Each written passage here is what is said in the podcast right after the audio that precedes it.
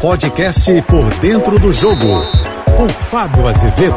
Olá, amigos da JBFM. Paulo Souza foi mais um fritado no Flamengo. Mais um que foi para a máquina de moer treinador e deixou o clube. Porém, a dívida que o Flamengo tem que arcar ou acertar com ele vai somar e criar uma bola de neve nas contas rubro-negras. Vamos aos números. Paulo Souza deixou a Polônia no início do ano, seleção que estava na repescagem e acabou conseguindo vaga para a Copa do Mundo, pagou do próprio bolso a multa de 2 milhões de reais. Aquela oportunidade, muitos viram esse ato como um ato de bravura daquele profissional que queria realmente voltar a um cenário maior e assumir um risco e entrar no Brasil, um mercado diferente. Flamengo, porta de entrada melhor? Na avaliação dele, não há.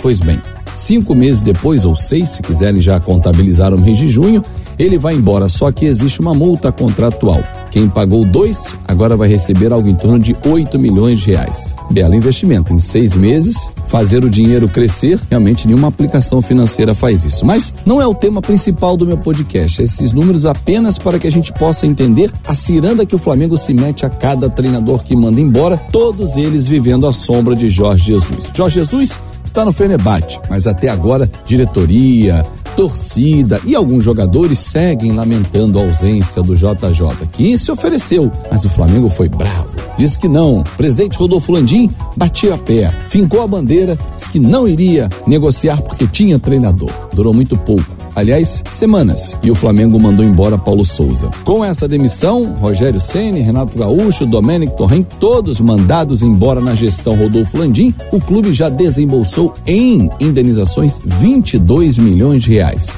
Será mesmo que essa gestão faz um trabalho tão eficiente assim?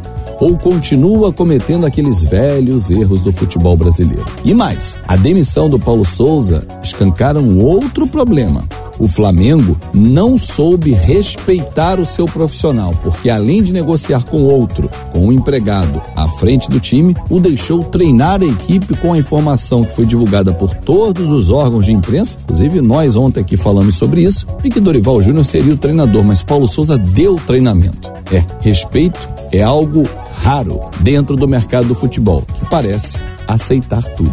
Eu sou o Fábio Azevedo, a gente se encontra sempre de segunda a sexta-feira no Painel JB, primeira edição, oito e meia da manhã e no Painel JB, cinco e cinquenta da tarde. Claro, nas minhas redes sociais em Fábio Azevedo TV. Um ótimo fim de semana. Você ouviu o podcast Por Dentro do Jogo.